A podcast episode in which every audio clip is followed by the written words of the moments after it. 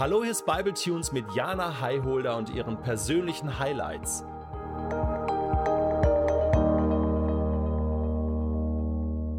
Herzlich willkommen zu deiner zweiten Staffel hier im Bible Tunes Studio, Jana. Hallöchen, Detlef. Ich fühle mich geehrt und ich freue mich riesig, dass ich wieder hier sein darf. So schön, dass du hier bist. Sag mal, wo kommst du gerade her? Was machst du gerade? Ja, Detlef, du triffst mich in der wahrscheinlich anstrengendsten Zeit meines Lebens gerade. Also nicht, dass es für immer so bleiben würde, aber zum aktuellen Zeitpunkt. Ich stecke im Examen. Ich darf endlich mein okay. Medizinstudium beenden. Ja. Und ähm, ja, freue mich darauf, das beendet zu haben, weil der Weg ist doch schon herausfordernd, anspruchsvoll. Muss ich dich dann mit Frau Doktor ansprechen oder bleibe ich beim Du. Du darfst beim Du bleiben, Detlef. Das ist sehr cool.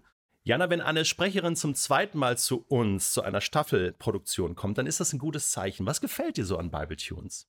Also, Detlef, da hast du schon ganz richtig den richtigen Riecher. Heute Morgen im Hotel hat es schon so angefangen. Ich habe einen Kaffee angeboten bekommen aus dem Vollautomaten. Mhm. Und den habe ich in weiser Vorausschau auf euer Bibletunes Studio und eure grandiosen Mitarbeiter, die gleichzeitig auch Barista, technische Leiter, Pre- und Post-Production, was auch immer alles gleichzeitig sind, abgelehnt, weil ich wusste, wenn ich hier durch die Tür schreite, werde ich mit einem Riesenlächeln, mit einer guten Atmosphäre, mit einem geisterfüllten Raum und einem guten Kaffee begrüßt.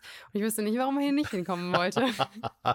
also für alle Hörerinnen und Hörer und Zuschauerinnen und Zuschauer, wenn du mal einen guten Kaffee möchtest, herzliche Einladung nach Lörrach ins Bibletunes Studio. Das stimmt. Ich habe völlig vergessen, dass wir auch eine Kamera laufen haben. Aber falls Sie oder falls du die Aufnahme hier gerade nur auditiv hörst, dann gibt es dazu auch eine Videoaufnahme über die Kanäle von Bibletunes.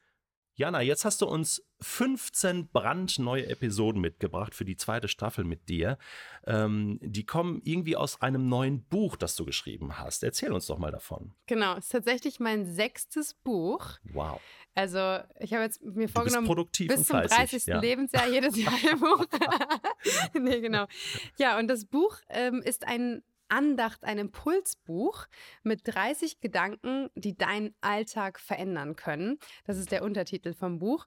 Die Impulse sind zu so ganz tragenden Themen wie Glaube und Zweifel, wie Liebe und Hoffnung, wie Sünden und Krisen und also so eigentlich Tragpfeiler, fast auch irgendwie christliche Werte und dazu Gedanken, die vielleicht jeder schon mal gedacht hat, noch nicht so richtig in Worte fassen konnte oder nicht so benennen konnte. Und mein Ziel ist es eben, da mit reinzunehmen und einen Impuls zu geben, wie man vielleicht auch wieder rauskommt aus solchen Gedanken. Ja. Und wir haben uns gedacht, das passt gut zum Jahresanfang. Möchtest du uns mal eine Kostprobe geben? Sehr gerne. ja. Also Jung und Gläubig, das ist der Titel dieses Buches. Und ich finde, in unserer Zeit in 2022, da wirkt dieses Wortpaar fast unpassend oder unzusammenhängend. Also jung zu sein definiert sich durch das Alter, das ist ja klar und offensichtlich. Aber gläubig, was genau bedeutet das eigentlich und brauchen wir das überhaupt noch? Mhm. Also wir sind jung, aber warum sollten wir gläubig sein? Warum, wozu sollten wir glauben? Ist das überhaupt noch notwendig? Hat das einen Zweck? Und ich kann dir nicht erklären, ich kann niemandem erklären und das könnte auch niemand erklären, warum du glauben solltest, aber ich kann dir erzählen, warum ich glaube. Und um das ganz kurz zu machen, ich habe einfach noch nie einen Grund gehabt, es nicht zu tun. Und das heißt nicht, dass ich nie zweifle, deswegen auch, es gibt hier Texte zum Thema Zweifeln, dass ich immer alles schlüssig, logisch und verständlich finde. Aber in all diesem halte ich an der Tatsache fest.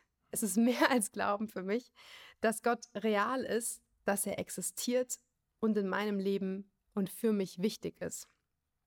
Rückblickend, ich habe noch nicht so viel Zeit, auf die ich zurückblicken kann, aber rückblickend kann ich sagen, in meinem Leben gab es noch nie eine Situation, in der Gott mich verlassen hätte. Natürlich hatte ich schon oft das Gefühl, dass etwas gerade keinen Sinn ergibt. Und ich glaube, das kennt jeder. Dieses alles ist fürchterlich, der Himmel wird nie wieder blau.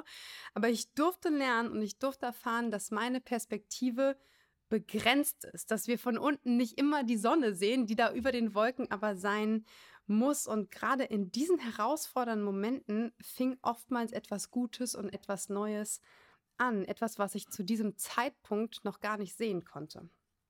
Also mit sechs Jahren, das haben wir auch in unserer ersten Staffel schon erzählt, da bin ich an Krebs erkrankt und meine Geschichte hat mir schon als Kind eine Sicht auf das Leben gegeben, wie, sie, wie ich sie tatsächlich jedem Menschen wünschen würde weil dann war jeder Tag wirklich ein Geschenk und wirklich eine wahre Freude, so wie wir das theoretisch eigentlich wissen, so kein Morgen ist uns garantiert, aber irgendwie gehen wir ja doch davon aus, wir kalkulieren mit einem Normal an Leben, was eigentlich Geschenk und, und Gnade ist. Und in dieser Zeit durfte ich lernen, dass das Leben nicht erst dann wertvoll wird, wenn einem Mensch die Unsicherheit bewusst ist, sondern im Gegenteil ist sein Wert im Hier und heute und jetzt entfaltet, dass es sich in all seinen Möglichkeiten, in all seinen Facetten, in seiner Begeisterung an der Gegenwart und Lust auf die Zukunft zeigt. Und mich persönlich hat diese Sichtweise bereichert und nicht irgendwie mit einer Angst hinterlassen, so, ah, morgen ist nicht garantiert,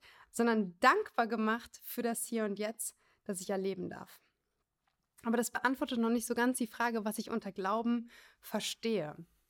In der Bibel, vor allem im Neuen Testament, steht immer wieder, dass Glaube ganz so Hand in Hand geht mit vertrauender Hoffnung. Und im Hebräerbrief, das ist ja einer der Briefe im Neuen Testament, im Kapitel 11.1, da steht so eine Definition von Glaube. Da steht, der Glaube ist der tragende Grund für das, was man hofft. Im Vertrauen zeigt sich schon jetzt, was man noch nicht sieht. Und ich persönlich finde, das ist eine ziemlich gute Erklärung. Wenn ich etwas wüsste, müsste ich es ja nicht glauben. Ich glaube, Stimmt. das ist ein Ja zu Gott, auch in Anbetracht ungeklärter Fragen.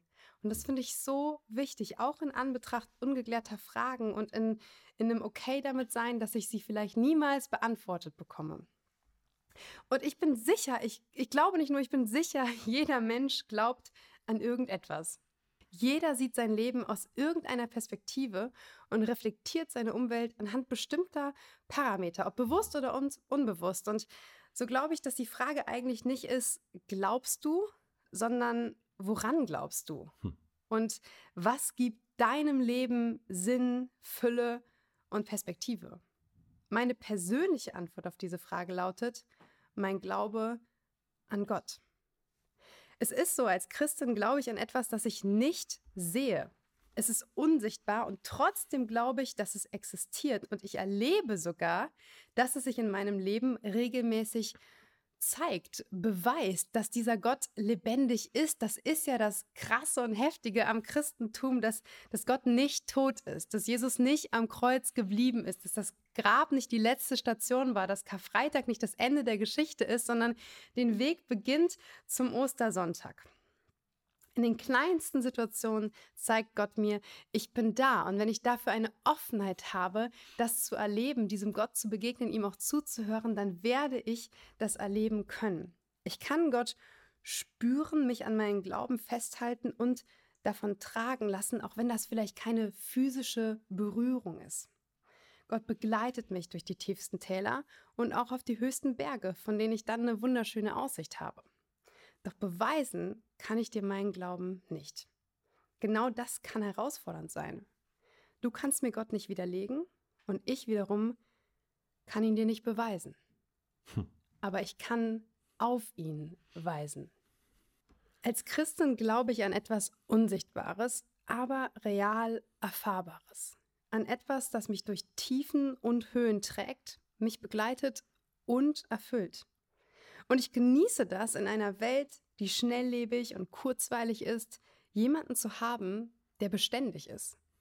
Gott mhm. war und er ist derselbe gestern, heute und in aller Ewigkeit. Und dabei ist er immer mehr als nur gut. Auch wenn das manchmal eine Sache ist, die ich einfach im Glauben proklamieren muss und noch nicht sehen kann. Die Baseline der ganzen Sache ist, ich weiß es nicht, aber ich glaube es. Und das erfüllt mich mit dieser vertrauenden Hoffnung, die auch im Hebräerbrief steht. Vielen Dank, Jana. Wenn ich dir so zuhöre, jung und gläubig, dann erinnert mich das an eine Stelle im Buch Prediger im Alten mhm. Testament, äh, wo es heißt, denk an deinen Schöpfer in deiner Jugend, also mhm. wenn du jung bist äh, und nicht erst im hohen Alter, wenn die beschwerlichen Tage kommen und so weiter und so fort. Würdest du das unterschreiben so?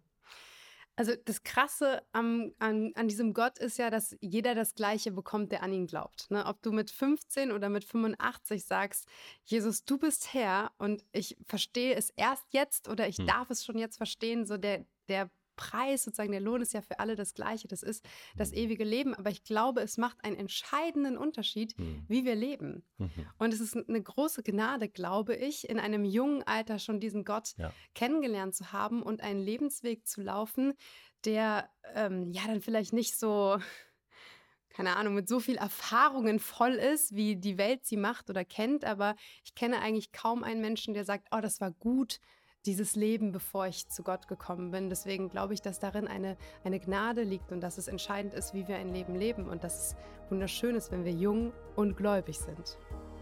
Jetzt hast du uns richtig Lust gemacht auf mehr davon, mehr von dir und wir freuen uns auf weitere Episoden in dieser zweiten Staffel High Holders Highlights. Ich mich auch.